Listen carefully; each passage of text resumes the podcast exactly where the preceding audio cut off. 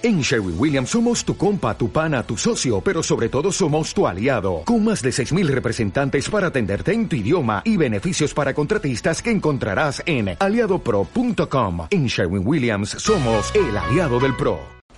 Juan capítulo 19, versículo 31, hoy vamos a leer hasta el capítulo 20 y hasta el versículo 10. Juan 19, 31 hasta el capítulo 20 el versículo 10.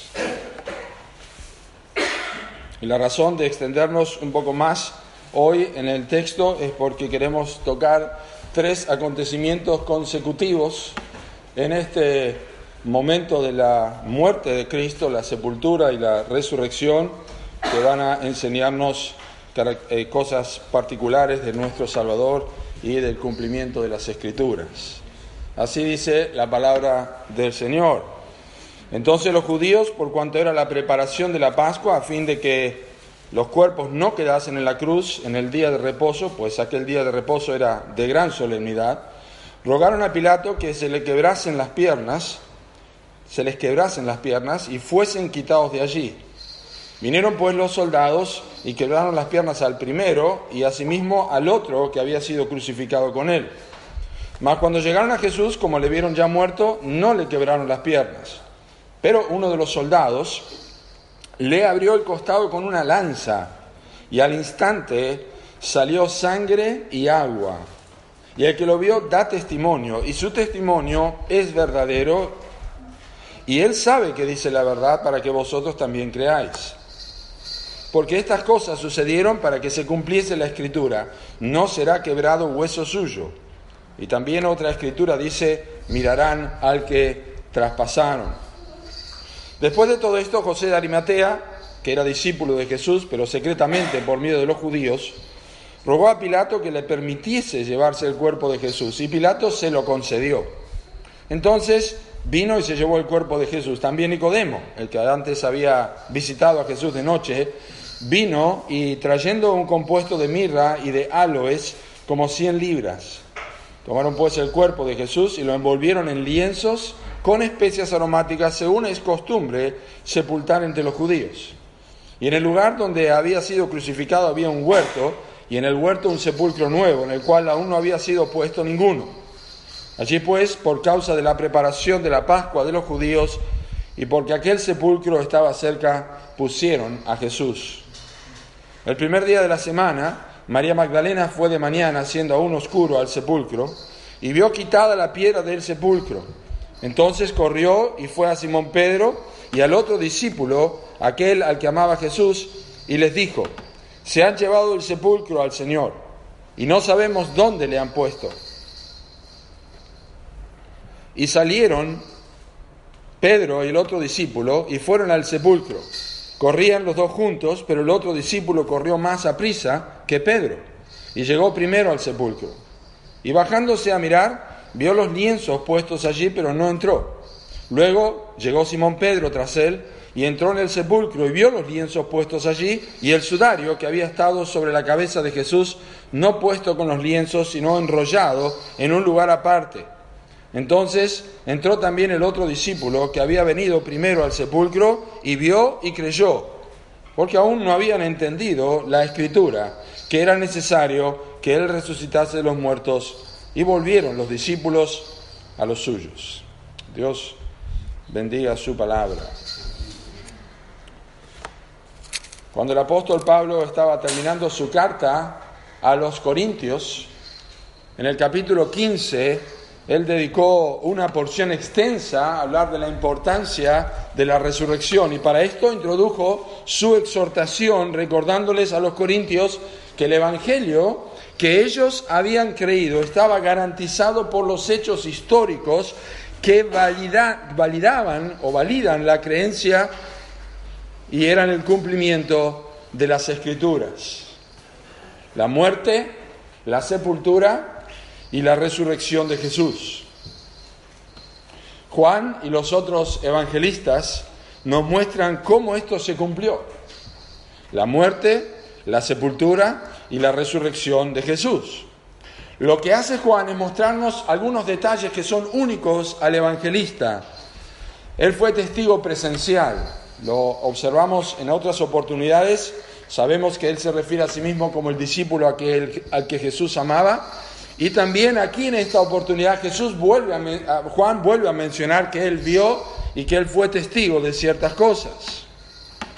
Y el propósito que tiene Juan en esta porción que nosotros tenemos, los que leímos de versículos 31 al 36, es consolidar de alguna manera su mensaje de demostrar que Jesús es el Cristo, para que creyendo esto pueda tener vida en su nombre, perdón de pecados, salvación. Cristo controló absolutamente los hechos de su vida y los relacionados con su muerte con su sepultura y su resurrección. La Biblia dice que Dios ha engrandecido su nombre y su palabra sobre todas las cosas. El nombre de Dios que representa su persona y la palabra de Dios están íntimamente ligadas, por lo cual Jesucristo va a mostrar su control absoluto aún en la muerte, en su sepultura y en su resurrección. Cuando Jesús dijo, Nadie me la quita la vida, sino que yo de mí mismo la pongo. Tengo poder para ponerla y tengo poder para volverla a tomar. Claramente nos permite vislumbrar de qué manera esto ocurrió en el momento de su sepultura y su resurrección. Tengo poder para ponerla en el momento que Él dice, consumado es, pero para volverla a tomar, ¿cómo es posible esto si Él está muerto? Pero esto es lo que el texto nos dice en Juan capítulo 10. Jesús tiene poder y tiene control sobre su propia existencia y sobre su propia partida. Ahora, hay un cumplimiento de las escrituras, de las profecías del Antiguo Testamento, que son la guía para nosotros para ver cómo Dios llevó a cabo lo que había prometido y había predicho. Así que los acontecimientos previos a la sepultura, la sepultura misma y la resurrección de Jesús nos ayudan a ver la figura completa. Los acontecimientos antes de la sepultura, los acontecimientos que tienen que ver con la sepultura y los acontecimientos que tienen que ver con la resurrección, estos tres eventos nos dan a nosotros un segmento de cumplimiento de las escrituras que necesitamos ver nosotros porque este es el propósito que tiene Juan.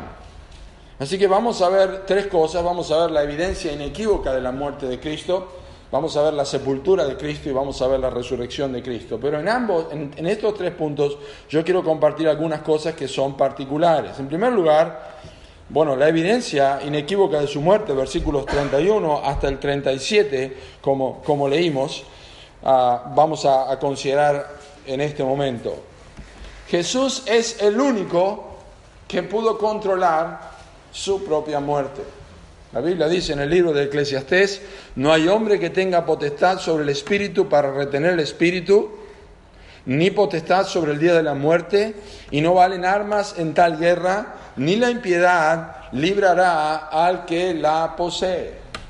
Nosotros no tenemos control de prácticamente nada en nuestra vida, pero de algo seguramente no tenemos control en absoluto. Es el día de nuestro nacimiento y es el día de nuestra muerte. Jesús controló ambas cosas. La Biblia dice que Dios envió a su Hijo en el tiempo justo, envió a su Hijo nacido de mujer. Y también la Biblia dice que Cristo cuando murió dijo, consumado es, Él tenía poder y tenía control sobre su muerte. Hebreo 2 dice que los seres humanos están durante toda la vida sujetos a servidumbre por causa del temor de la muerte. Y la Biblia dice que el Señor Jesucristo vino a librar a todos los que estaban sujetos a esta servidumbre.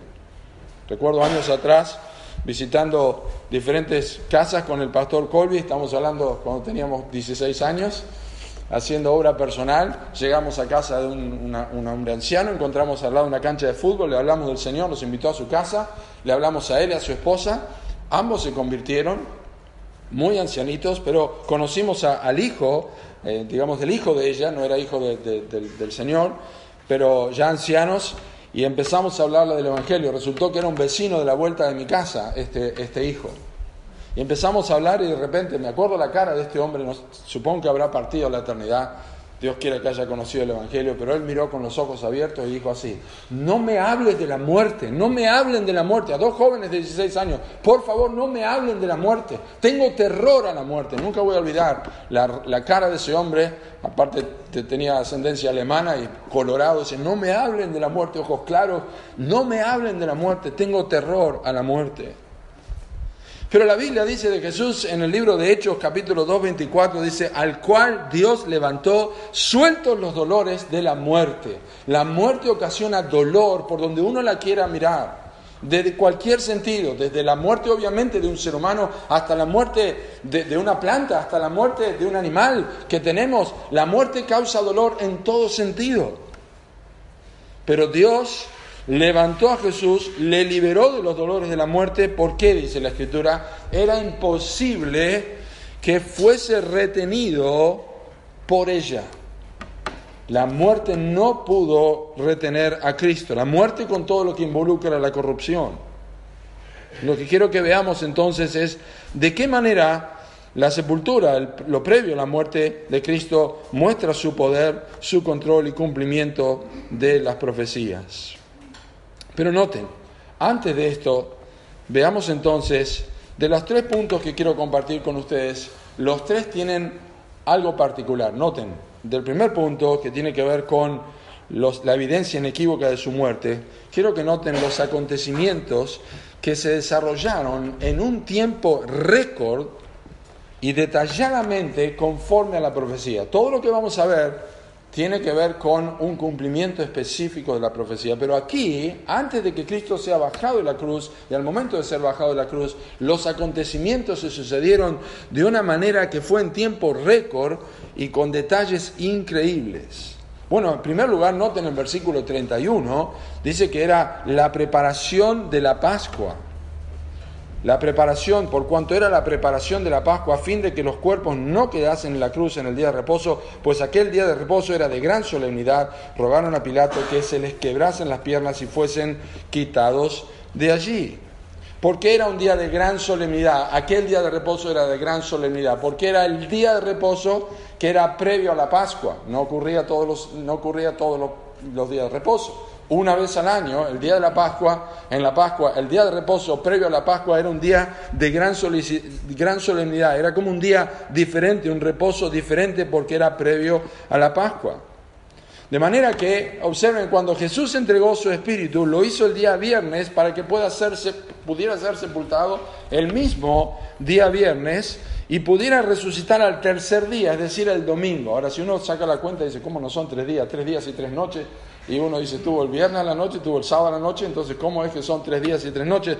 Ah, hay un estudio interesante acerca de esto, pero yo voy a dar la, la parte resumida. Y es que, obviamente, el primer día de la semana, el domingo, los judíos consideraban cualquier parte del día un día completo. O sea, para ellos el viernes, si fue a tal hora, era el viernes, aunque faltara una hora para terminar el viernes, era el día viernes completo, el día sábado completo, el día domingo completo. Entonces esto es tres días y tres noches. La noche y el día se consideraban como parte de una, de, una sola cosa, un solo paquete. Entonces el día viernes era el viernes, el día y la noche, el sábado el día y la noche, y el domingo, aunque era bien temprano, era el día y la noche del día domingo. Así es como ellos veían. Así que era una forma de expresar que cuando Cristo dijo, como Jonás estuvo en el vientre del gran pez tres días y tres noches, así es necesario que el Hijo del Hombre esté tres días y tres noches. Y los judíos entendían que se refería a esta forma de medir el tiempo.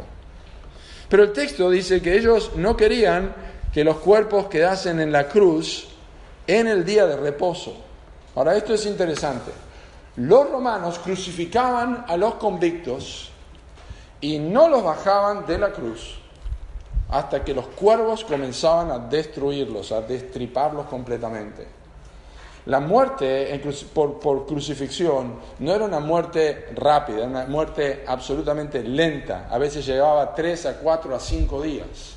Entonces cuando dicen que, que, que Pilato se sorprendió eso está en el Evangelio de Marcos, de que Pilato se sorprendió de que ya hubiese muerto, porque estuvo seis horas solamente, y a nosotros dice, uh, un montón de tiempo, seis horas, sí, pero cuando usted lo considera que la muerte en crucifixión duraba hasta cinco o seis días, seis horas, no es nada. Sabemos por qué pasó eso, porque Cristo cargó toda la ira de Dios. No era el, tipo de sufrimiento que debía llevar, sino que debía llevar toda la ira de Dios. Ese era el mayor sufrimiento de Cristo. Entonces, no querían ellos que los cuerpos quedasen en la cruz el día de reposo, a pesar de que los romanos no tenían problema como dije, de dejar a las víctimas colgando en las cruces mucho tiempo después que hubieran muerto. Pero los líderes judíos insistieron en que el cuerpo de Jesús fuera bajado de la cruz porque la ley mosaica en Deuteronomio capítulo 21 decía claramente que la persona que estaba colgada era maldecido por Dios. Maldito por Dios es el colgado. Ellos tenían una persona ahí colgada y era una persona maldita. Bueno, esto es claro, es otro tema, pero la Biblia nos dice que Cristo se hizo por nosotros maldición, porque Cristo está maldito por Dios es el colgado. Es decir, no es que la maldición venía porque pasaba más tiempo colgado, ya estando colgado era maldecido por Dios. Y ellos querían que el cuerpo de Cristo se bajara. Ahora, una implicación tremenda aquí. Es una implicación que afecta a muchas personas hoy día. Porque los judíos estaban tan preocupados porque esta maldición, este cuerpo y este cumplimiento de la ley no recayera, incumplimiento de la ley no recayera sobre ellos, que estaban mostrando una de las más grandes hipocresías que hay en el ser humano. Estaban crucificando al autor que dijo, maldito por Dios es el colgado. Estaban crucificando, estaban matando al autor de la vida, estaban matando al autor de las escrituras y ahora querían que lo bajaran porque ellos no querían estar en inmundicia. Bueno, esto es similar a lo que pasa en la Pascua. No en este mismo nivel, pero lo que hace mucha gente. Están tan cuidadosos con la Pascua, pero luego viven deshonrando y blasfemando a Dios el resto de su vida. Son el mismo tiempo de la Pascua cuando dicen recordar lo que Cristo hizo por ellos y Domingo de Ramos y todas las cosas que ustedes se puedan imaginar. Ese es el corazón del hombre. Los judíos eran hipócritas. Entonces quebraban las piernas, dice la escritura, pidieron que se quebrasen las piernas. Ellos pidieron que les quebrasen las piernas. Bueno, obviamente el, quebrar las piernas probablemente eran uno a la izquierda, otro a la derecha, dos soldados, había cuatro soldados al pie de la cruz, no sé cuántos hicieron esto, pero al menos dos, uno quebró, a, un, eh, a uno que estaba a un lado de Jesús y el otro al otro lado que estaba de Jesús crucificado. Y esto se hacía con un gran mazo de hierro. O sea, no, no estén pensando que empujaban y quebraban. Esto era un golpe, la altura de, de las piernas no era muy la, la, altura de las personas no estaba muy por encima de la cabeza del soldado, así que ellos podían pegar y quebrar las piernas. Imagínense el ruido, el dolor. Pero ¿qué hacía esto? No solamente el dolor, pero hacía que la persona ya no pudiera empujarse hacia arriba, porque mientras están clavados están asfixiando, tienen que hacer fuerza para poder respirar. Cuando las piernas son quebradas, el pie de apoyo se termina y ellos mueren por asfixia, aparte del derramamiento de sangre y el gran dolor que tienen. Así que hicieron eso con uno, hicieron eso con otro, pero llegaron a Jesús y como lo vieron ya muerto, no les quebraron las, no le quebraron las piernas. Ven la seguidilla de tiempo, el cronómetro está corriendo, Cristo tiene que ser bajado de la cruz y tiene que ser sepultado porque tiene que estar tres días y tres noches. Él está muerto, Él está allá en la cruz, ya dijo consumado es, pero sin embargo hay un control divino sobre lo que está ocurriendo. Y tenemos aquí dos profecías cumplidas.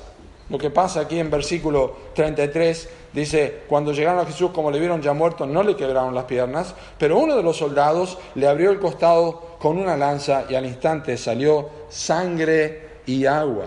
Dos profecías cumplidas. En primer lugar, la que tiene que ver con su costado traspasado, el versículo 34. Esta es una profecía en parte cumplida del libro de Zacarías en el capítulo 10, que dice que mirarán al que traspasaron. Bueno, cuando Jesús venga otra vez, en el capítulo 1 del libro de Apocalipsis, versículo 7 nos dice también al que traspasaron. En el capítulo 12 de Zacarías dice que esto harían al Mesías, le traspasarían pero también Zacarías está hablando de aquel momento cuando Cristo venga otra vez y su pueblo vea a su Salvador traspasado. De manera, de manera que Juan está viendo aquí lo que dice en versículo, ah, por supuesto, versículo 35, y versículo 36 especialmente, 36 y 37, claramente Juan dice, todo esto que ocurrió, no le quebraron sus piernas y el costado que salió sangre y agua, esto se cumplió, esto ocurrió para que se cumpliesen las escrituras. Juan dice que el resultado de la herida fue que salió agua y sangre. Hay mucho que se ha dicho sobre esto, hay personas que lo relacionan con la Santa Cena, otros lo relacionan con el bautismo y la muerte de Cristo. No hay ninguna razón para pensar esto. Creemos, yo creo particularmente que lo que está ocurriendo aquí está diciendo, miren, ha muerto. El agua, algunos dicen que puede ser el, pericardio, puede ser parte del cuerpo, la compresión que tenía el cuerpo, es muy probable lo que está tratando de decir, porque no había un, entendimiento, digamos, científico y médico de parte de Juan, pero lo que está diciendo realmente, esto ocurrió porque estaba muerto. Lo que sí es interesante es que cuando Juan escribió este Evangelio tenía más de 90 años cuando escribió el Evangelio. No es que lo escribió enseguida. Tenía más de 90 años. Cuando Juan escribió este, este, Evangelio, cerca de los años 90, ya había muchas herejías que no eran las que estaban en el tiempo de Pablo, que tenían que ver con la justificación por la fe y las obras. Ya en el tiempo de Juan, la herejía era un poco más sofisticada. Ustedes pueden leer primera de Juan para ver, para ver esto. Y una de estas herejías se conoce como el docetismo, que es una herejía que se desarrolló justamente durante el primer siglo del cristianismo y que se caracterizaba por considerar el cuerpo de, que, el cuerpo de Jesús era aparente y que la humanidad no era verdadera, es decir, era un holograma de Cristo, por así decirlo, pero no era verdadera la imagen, la, la presencia de Cristo. Esto era el docetismo. Entonces, cuando Juan escribe este Evangelio, probablemente inspirado por el Espíritu Santo, dice, no, salió sangre y agua, no era ningún espíritu, no era ninguna imagen, no era ningún holograma. Realmente murió, murió. Y es evidente que también, y lo leímos esta mañana, le dije a Pablo, me, me ayudó, porque cuando lleguemos a la parte de la resurrección vimos bastante, pero es interesante cuando leíamos esta mañana sobre Tomás, si no hubiere sus manos y metiere mi mano en su costado, es evidente por ese texto en Juan 20, 29, 28 y 29, que el apóstol Juan compartió con los restantes diez discípulos, Judas ya había muerto, ya que Tomás dijo que no creería si no veía el costado traspasado de Jesús. Por eso Juan dice aquí, el que lo vio da testimonio. ¿A quién dio testimonio? Obviamente primero a los discípulos. Esto ocurrió. Realmente el Salvador murió. Y la otra profecía cumplida está obviamente en versículo 36, que dice, no será quebrado hueso suyo. Resultó interesante porque los que leemos la lectura cronológica, leímos esto esta mañana, Éxodo 12, 46, cuando los, los israelitas salieron en la Pascua, tenían que comer el cordero, lo tenían que comer apresuradamente y no debía quebrarse ningún hueso, no debían quebrar ningún hueso. Eso está en Éxodo 12, 46. Números 9, 12 también se recuerda la Pascua y dice que no debía ser quebrado hueso suyo. Y por supuesto también el Salmo 34, versículo 20, habla de que no sería quebrado hueso suyo. Ahora, es interesante esto, porque tiene que ver Éxodo Éxodo 12 y Números 12, de estas tres referencias, Éxodo, Números y, y, Salmo, de estas tres referencias, dos de ellas tienen que ver con el Cordero Pascual, con el Cordero de la Pascua. No tanto Salmo 34, pero sí Números y Éxodo. ¿Y qué está diciendo Juan aquí? Hay una implicación clara con esto. Está diciendo, el que ha muerto es el Cordero Pascual. Juan expresa la razón de estos detalles en versículo 36. Estas cosas sucedieron para que se cumpliese la escritura. Recorde con el propósito completo de su evangelio, creer que Jesús es el Cristo, es el lenguaje juanino. Estas cosas ocurrieron. Dice el versículo 35, para que vosotros también creáis. No hay nada que es casual aquí. Cristo está controlando, aún antes de su muerte, durante su muerte, luego de su muerte, y Juan está escribiendo, es el cumplimiento de la profecía. Has engrandecido tu nombre y tu palabra sobre todas las cosas. Ni una jota ni una tilde de la ley pasarán. El cielo y la tierra pasará, pero mi palabra no pasará. Y está Juan mostrando con esto que Jesús no era un mártir. Jesús no fue un mártir. Él era el Cordero Pascual. Como dijimos el domingo pasado, si alguien pudiera haberse imaginado en el momento que Cristo murió y si alguien estaba en la cola para ofrecer un sacrificio y el sacerdote hubiera entendido esto por revelación profética o lo que sea, llegaba la persona con el cordero y el sacerdote, el, oferente venía con su corderito allí para ofrecer y de repente veía que el sacerdote sacaba la vestidura y, cerraba la puerta y se terminó, no hay más nada para hacer. ¿Cómo? Pero vengo a ofrecer. No hace falta. No hace falta. Mira, el velo se ha rasgado. Este es el Cordero Pascual, eso es lo que Juan está diciendo. Escribo esto para que crean, yo lo he visto, es verdad. Este es el Cordero de Dios que quita el pecado del mundo.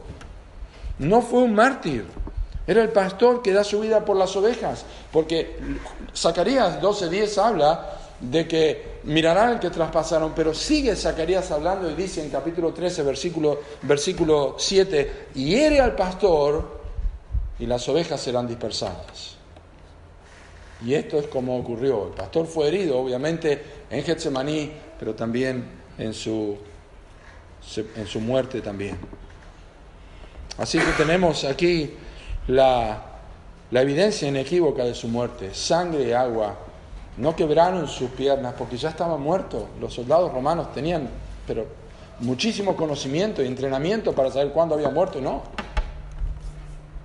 Y todo se cumplió al pie de la letra como estaba profetizado. En segundo lugar, quiero que veamos la sepultura de Jesús, versículos 38 al 41, que ya leímos. Y también vamos a ver algo más, así como lo anterior vimos los acontecimientos que se desarrollaron en un tiempo récord y detalladamente conforme a las escrituras. Ahora sobre la sepultura vamos a ver los detalles de su sepultura que tuvieron increíbles protagonistas que cumplieron la profecía. Es increíble cuando nosotros meditemos en lo que está aquí. ¿Cómo es posible que esto ocurriera? Tenemos dos personajes aquí importantes, José de Arimatea y Nicodemo. José de Arimatea. En Arimatea era conocida en el Antiguo Testamento como Ramá o Ramataim, porque tienen buena memoria textual, saben que esta es la ciudad de Samuel, el profeta del Antiguo, Testamento, del Antiguo Testamento.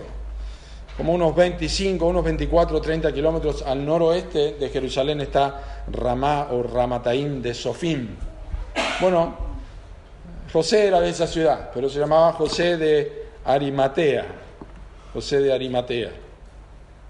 Este hombre aparece en los cuatro evangelios y solo aparece con relación a la sepultura de Jesús. Los, sinópticos, los evangelios sinópticos, Mateo, Marcos y Lucas, Lucas nos dan una, idea completa de José de Mateo, pero aparece solamente acá en la sepultura de Cristo. Esto es creer o reventar, como decimos nosotros. Pero los otros evangelistas nos dicen algo de José de Arimatea. Bueno, Marcos nos dice que era miembro del Sanedrín. ¡Epa! Miembro del Sanedrín. El Sanedrín es el concilio que llevó a Cristo, con Caifás a la cabeza, a Pilato para que lo crucificara. Eso dice Marcos. Entonces el, lector está diciendo, para, para un poquito, José de Arimatea, miembro del Sanedrín, fue a pedir el cuerpo. No solamente esto, Mateo nos dice que era rico. La palabra rico ahí es utilizada como la palabra rico en el Nuevo Testamento. A los ricos de este mundo manda que no pongan su confianza en las riquezas, que son inciertas. Habla realmente de riqueza económica, no de riqueza de carácter, riqueza económica, riqueza material. Es más, Lucas nos dice que este miembro del Sanedrín estaba esperando el reino de Dios. Y no solamente esto, Lucas dice que no había consentido en el acuerdo ni en los hechos del concilio que dijo crucifícale. Si usted hubiera escuchado todo el Sanedrín diciendo crucifícale, había dos personas allí que se en la boca, que estaban allí, pero que no dijeron crucifícale. Ahora, hay una característica de José en relación a la sepultura. Marcos dice que José, cuando había muerto, entró osadamente para pedirle el cuerpo del Señor a Pilato. Ahora, no es la mejor traducción, osadamente, porque no hay razón para pensar que, que José de Arimatea era osado, había estado hace un rato con las personas que estaban allí entregando a Cristo y ahora eh, tenía osadía. ¿Osadía de qué? Si estuviste en parte en el grupo que lo entregó. Bueno, la Biblia de las Américas dice que José de Arimatea, miembro prominente del concilio, que también esperaba el reino de Dios, y llenándose de valor, entró a donde estaba Pilato y le pidió el cuerpo de Jesús. Ahora vamos a, después vamos a juntar a los dos, a, José de Arimatea y a Nicodemo. Pero la idea es que él se llenó de valor, un valor que no tenía antes, pero después que Cristo murió tuvo valor para entrar a Pilato y pedirle el cuerpo de Jesús. Imagino que la rapidez o la prontitud, Pilato, como sabemos en Marcos, dice, se sorprendió de que Cristo hubiera muerto, mandó a constatar de que estaba muerto porque no puede ser posible tan rápido. Eh, pero también Pilato quería terminar con esto de una vez por todas. Ese era José de Arimatea. Allí aparece con relación a la sepultura. Pero Juan nos sorprende. Y Juan tiene razón para hacer esto porque ahora nos habla de otro hombre, Nicodemo. Miembro del Sanedrín también, miembro del consejo, un anciano de los judíos. Un hombre tres años mayor de lo que era en capítulo 3. No sabemos cuánto tenía en capítulo 3, cuando vino Jesús de noche, pero sabemos que ahora tenía tres años más, tres años de meditación, no hay, no hay duda alguna que Juan estaba pensando en sus lectores cuando escribió Nicodemo, si, si pudiéramos pensar algo que, que pasaba por la mente de Juan es, ¿se acuerdan de Nicodemo? Del capítulo 3? ¿Se acuerdan del maestro de Israel? Acá está está escribiendo esto. Algo hay, sorprendente en la sepultura de Cristo. Aparece un hombre que nunca había estado, que era del Sanedrín, y aparece Nicodemo, que también era del Sanedrín, pero que también lo mencionó en Juan capítulo 3. Juan menciona a Nicodemo tres veces en su Evangelio. En capítulo 3, en capítulo 7 y en capítulo 19.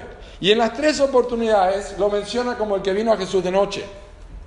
¿Recuerdan el que vino a Jesús de noche? Este es el que vino a Jesús de noche. El que había venido a Jesús de noche. En capítulo 3 Nicodemo tenía inquietud. En capítulo 7, Nicodemo mostró afinidad. Y finalmente, en capítulo 19, y esto es lo hermoso, en la sepultura de Cristo, Nicodemo mostró identificación. Es una progresión bendecida en la vida de Nicodemo. Tener inquietud, tener afinidad, pero finalmente identificarse. Es un progreso en el Evangelio. Nicodemo nació de nuevo, no sabemos cuándo. En la gestación del nacimiento de Nicodemo no sabemos cuánto duró, pero evidentemente aquí Nicodemo ya era una nueva criatura. Muchas cosas se pueden pensar de Nicodemo cuando él estaba con José de Arimatea bajando el cuerpo de Jesús. No sé si les gusta imaginar, pero a mí me gusta imaginar. Bajar su cuerpo, el cuerpo muerto, el cuerpo pesado, con José de Arimatea, ensangrentado, en miembro del Sanedrín, un anciano, un maestro de Israel. Simeón, un anciano en Lucas, tuvo el bebé en sus brazos. Ahora Nicodemo, un anciano, tenía al Dios hecho hombre muerto en sus brazos. ¿Cuántas cosas habrán pasado por la mente de Nicodemo? Aquella noche que charlamos, aquí está su cuerpo. ¿Qué habrá querido decir con yo si fuera levantado, lo entiendo, pero de tal manera amó Dios al mundo, empezó a captar esta verdad que ha dado a su Hijo unigénito, Él lo tiene en su brazo, lo dio, ha muerto, está traspasado. Nicodemo pasó de la inquietud a la afinidad y de la afinidad pasó a la identificación. No hay salvación a menos que te identifiques con la muerte de Jesucristo. Y aquí tenemos a Nicodemo. ¿No es, ¿No es maravilloso? Juan se reservó este as bajo la manga. No lo dijeron los otros evangelios, pero Juan dice, cuando escribió su evangelio, Nicodemo lo voy a estar mencionando porque no saben lo que va a pasar con este hombre. Y dice la escritura que este Nicodemo, ya lo leímos, cargó, probablemente tanto José de Arimatea como Nicodemo tenían ayudantes, los, los ancianos del Sanedrín, del consejo, tenían algunos siervos que le ayudaban, probablemente sea así, pero, pero como sea, Nicodemo cargó en tiempo récord con un, con un compuesto, allí dice como de 100 libras de, de mirra y de aloes, como de 100 libras, que al día de hoy es aproximadamente o equivale a unos 30 kilos. Un hombre de por lo menos 70 años, maestro de Israel, en tiempo récord tiene que conseguir todas estas especias que no son baratas. No son baratas.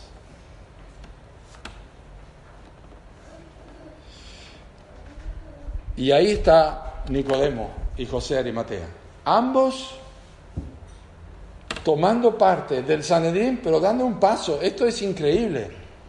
Dios es honrado a través de esto, pero Dios está en control de estos acontecimientos.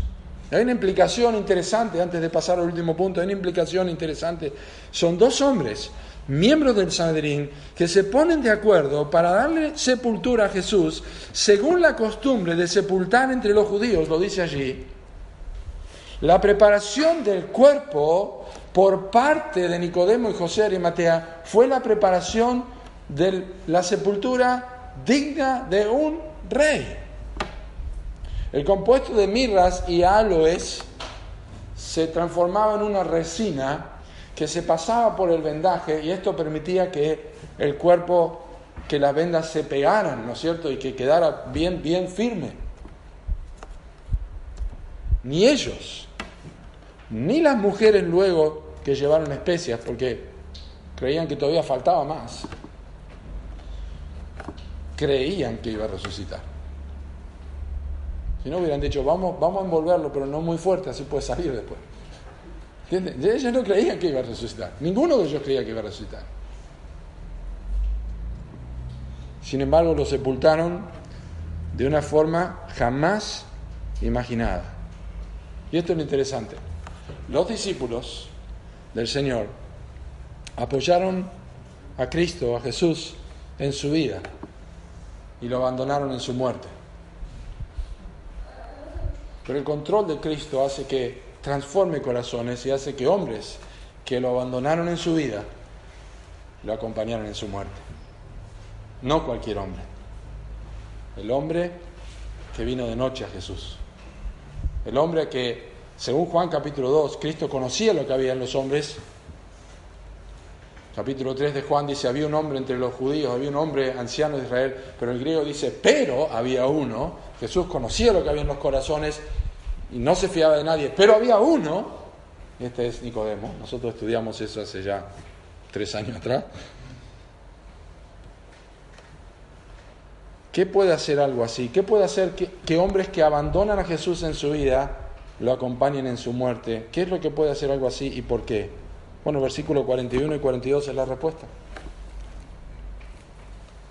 El lugar donde había sido crucificado había un huerto y en el huerto un sepulcro nuevo en el cual no había sido puesto ninguno. Allí pues por causa de la preparación de la Pascua de los judíos y porque, y porque aquel sepulcro estaba cerca, pusieron a Jesús.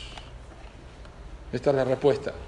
Una preparación y una sepultura digna de reyes. ¿Pero por qué? Bueno, es el cumplimiento de la profecía. El costado traspasado, las piernas no quebradas, es el cumplimiento de la profecía. Fue llevado a cabo de forma increíble, en tiempo récord. Ahora, la sepultura de Cristo, por medio de dos hombres que eran del Sanedrín, de una forma increíble, es llevada a cabo, ¿por qué? Para que se cumplan las escrituras. ¿Dónde está esto? Bueno, Isaías capítulo 53. Isaías capítulo 53, probablemente la profecía más contundente y clara de la muerte de Cristo. Isaías 53 y el versículo 9 dice así. Y se dispuso con los impíos su sepultura. Porque lo que pasaba es que la, disposición a, tomar el cuerpo de Cristo después de cinco días que muriera, si no lo pedía ningún familiar, era echarlo en lo que se, llamaba el, Valle del Hijo de Inom, está fuera de Jerusalén, está al costado de Jerusalén, pero allí tiraban la, inmundicia, este, allí en el tiempo de Jeremías se ofrecían los niños a, Moloch. Este, en este lugar se tiraban los cuerpos de los, de los reos. Era el lugar de la sepultura de los impíos. Para no contaminar, allí los tiraban los judíos. Se dispuso, esa era la disposición, tiene que ser echado ahí. Pero el texto dice, más con los ricos fue en su muerte. ¿Quién era, ¿Quién era José de Arimatea? Era un hombre rico. ¿Quién tenía un sepulcro cavado en la roca? Los ricos. Los ricos tenían un sepulcro cavado en la roca. El pasaje dice que esto fue, noten versículo 42, allí pues, número uno, por causa de la preparación de la Pascua, y número dos, porque aquel sepulcro estaba cerca. Dos razones que convergieron en una sola toma de decisiones, una razón de tiempo y una razón geográfica. ¿Lo ven allí? Por causa de la Pascua y porque el sepulcro estaba cerca. Dios ordenó las cosas en su momento, en su tiempo y en el lugar.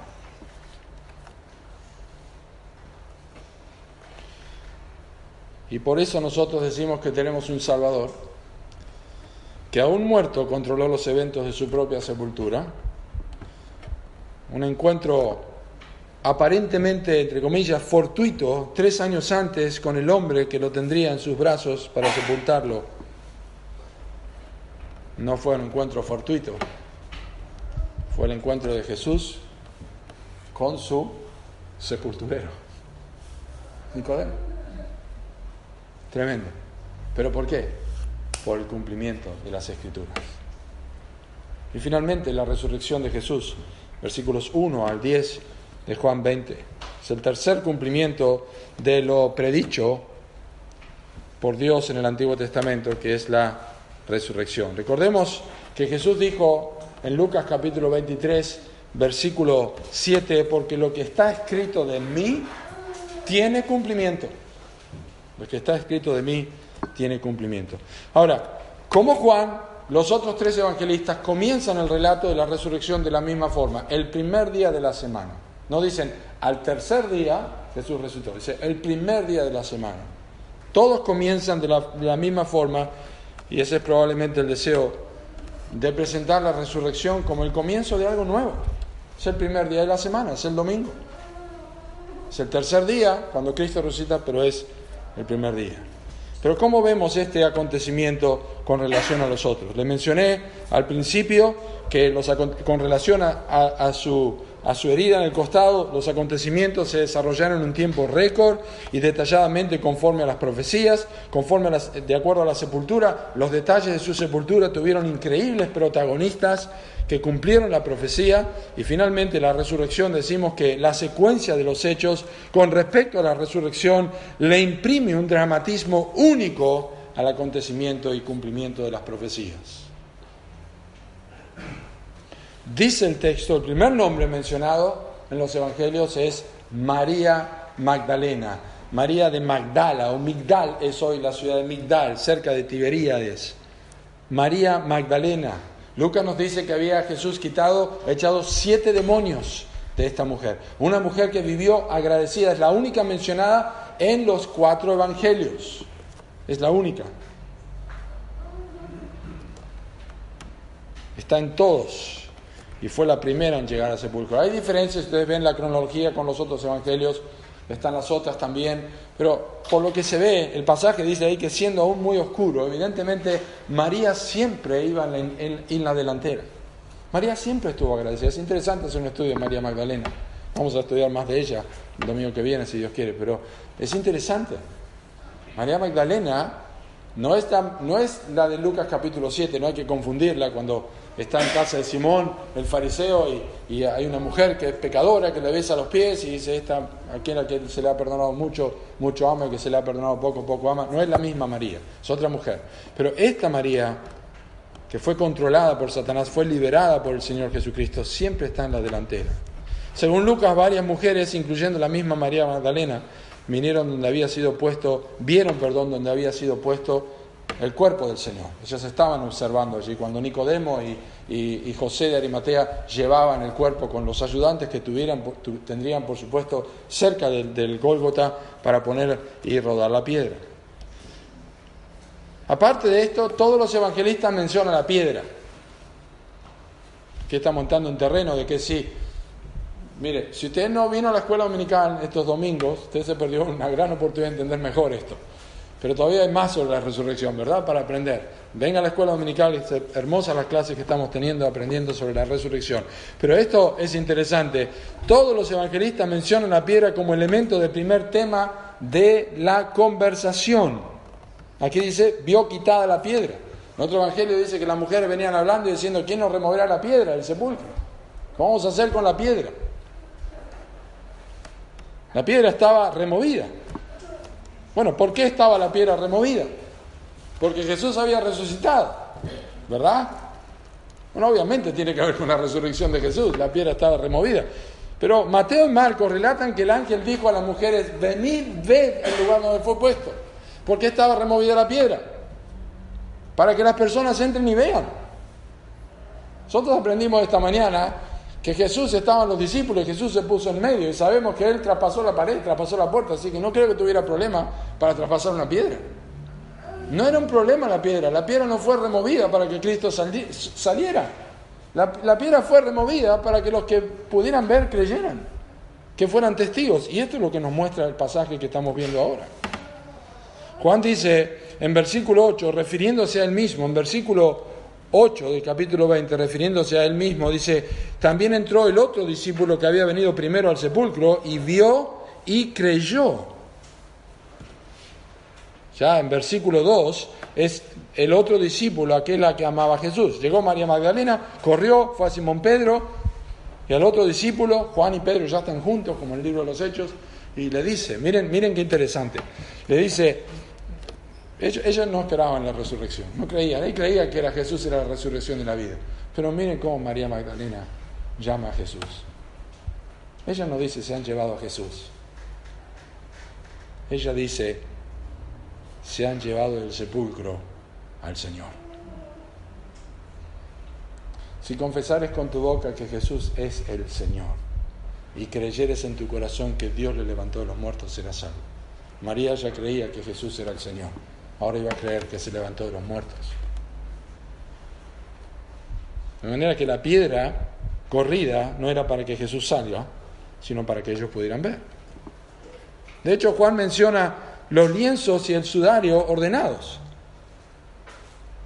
Dice allí que bajándose a mirar, el versículo 5, bueno, los dos salieron corriendo, Juan corrió más rápido que Pedro, probablemente porque era más joven, llegó y se, asomó a mirar y vio los lienzos puestos allí, pero no entró. Bueno, si hubieran robado el cuerpo del Señor, cualquiera de los discípulos, yo creo que los ladrones que van a robar, Dice, mira, abrir la puerta despacio, correr, la silla si no rompemos nada. Los ladrones entran, se llevan todo. Si hubieran querido robar el cuerpo del Señor, agarrarlo, pero vamos a dejar las telas. Deja las telas, vamos, traerlo como venga, vamos a llevarlo todo así, empezamos una buena historia. Pero no. Allí estaban los lienzos.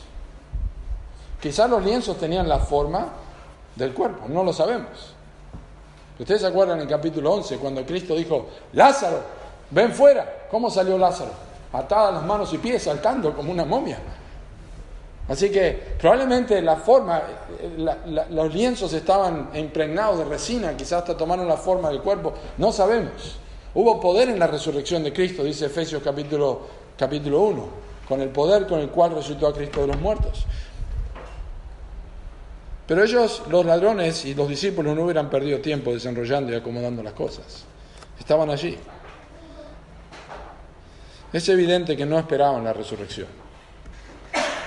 Y Juan mismo lo aclara luego al expresar, de expresar que vio y creyó. Él dice en versículo 9 que aún no habían entendido la escritura que era necesario que él resucitase de los muertos. Para la época, como dije, la época cuando Juan escribió su evangelio, la iglesia ya había crecido en comprensión de la resurrección del Mesías, de Cristo Jesús. Por eso cuando Juan escribe dice, aún, pero después sí entendieron la resurrección de los muertos. ¿Cuál es la implicación de este acontecimiento aquí? Una vez más, es el cumplimiento de la escritura.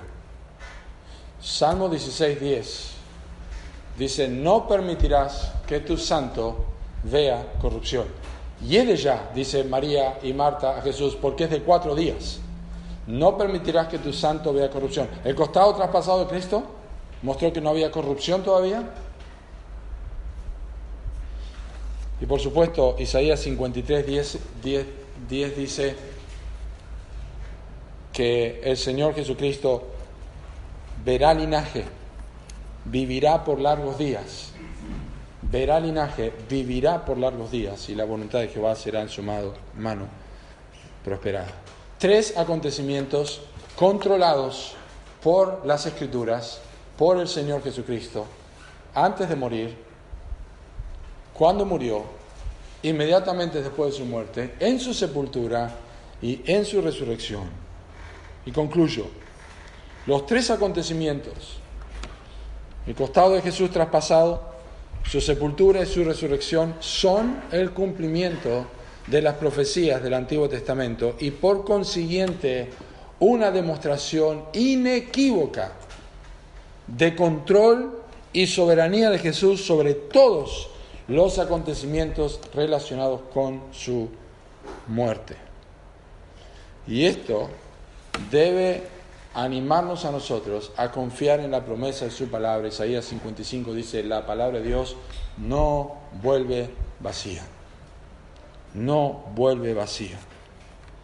Pero también Juan relaciona lo que vio en versículo 35 de capítulo 19, y el que lo vio da testimonio y su testimonio es verdadero, y él sabe que dice la verdad para que vosotros también creáis, con lo que, entre comillas, no vio, versículo 8 de capítulo 20. Entonces el otro, entró también el otro discípulo que había venido primero al sepulcro y vio y creyó. ¿Qué es lo que vio? Vio lo que no había. Vio que el cuerpo no estaba. En ambas cosas Juan dijo, yo lo vi y doy testimonio para que ustedes crean. Y luego cuando fue al sepulcro dice, yo lo vi y yo creí. Y este es el propósito de Juan y este es el propósito actual. Repito, la Biblia dice en Romanos capítulo 10, si confesares con tu boca que Jesús es el Señor y creyeres en tu corazón que Dios le levantó de los muertos, serás salvo. Cristo ha resucitado. Primera de Corintios habla de que si Cristo no resucitó, nosotros somos los más dignos de conmiseración. Efesios capítulo 1 dice, el poder que obró en Cristo para la resurrección de los muertos que está a nuestro favor. hay implicaciones de la resurrección que la vamos a estudiar en la escuela dominical en las próximas clases. Así que vengan a escuchar esa parte. Pero aquí estamos viendo la parte histórica y el propósito de Juan es que crean que Jesús es el Cristo. El relato de la sumatoria de estos acontecimientos y el cumplimiento de las profecías conforman el mensaje del Evangelio que Pablo predicó a los corintios. Este es el mensaje del Evangelio. Nosotros estamos acostumbrados a decir, ¿cuál es el Evangelio? Bueno, tienes que creer que sos pecador, que Cristo es este, ta, ta, ta. Sí, es verdad, eso es lo que nosotros predicamos. Pero Pablo dice en 1 Corintios, el Evangelio que yo prediqué es este, que Cristo murió por nuestros pecados conforme a las Escrituras y que fue sepultado y que resucitó al tercer día conforme a las Escrituras. Claro que Pablo ha hablado del pecado y todo eso, pero allí está concentrado el Evangelio. Y eso es lo que Juan nos está diciendo. Y eso es lo que necesitas creer para ser salvo. Sin esto es imposible. Estos son los hechos. Y esto es lo que necesitas creer. Juan va a terminar su evangelio diciendo que escribió estas cosas y muchas otras que podría haber escrito para que crean que Jesús es el Cristo. Si no tenés salvación, hoy es el día de salvación y una vez más el Espíritu Santo por su palabra te dice, esto ocurrió, lo vieron, lo compartieron, lo creyeron y estas cosas están escritas para que también lo veas por la fe y creas. Oremos. Gracias Padre por tu palabra. Pedimos que tú la bendigas. Te agradecemos por este relato precioso del Evangelio de Juan, que está para animarnos a nosotros y especialmente para que creamos que Jesús es el Cristo. Te pido por aquellos que no tienen esta seguridad de salvación, para que hoy sea el momento en que se arrepientan de sus pecados y tengan salvación. En el nombre de Cristo Jesús. Amén.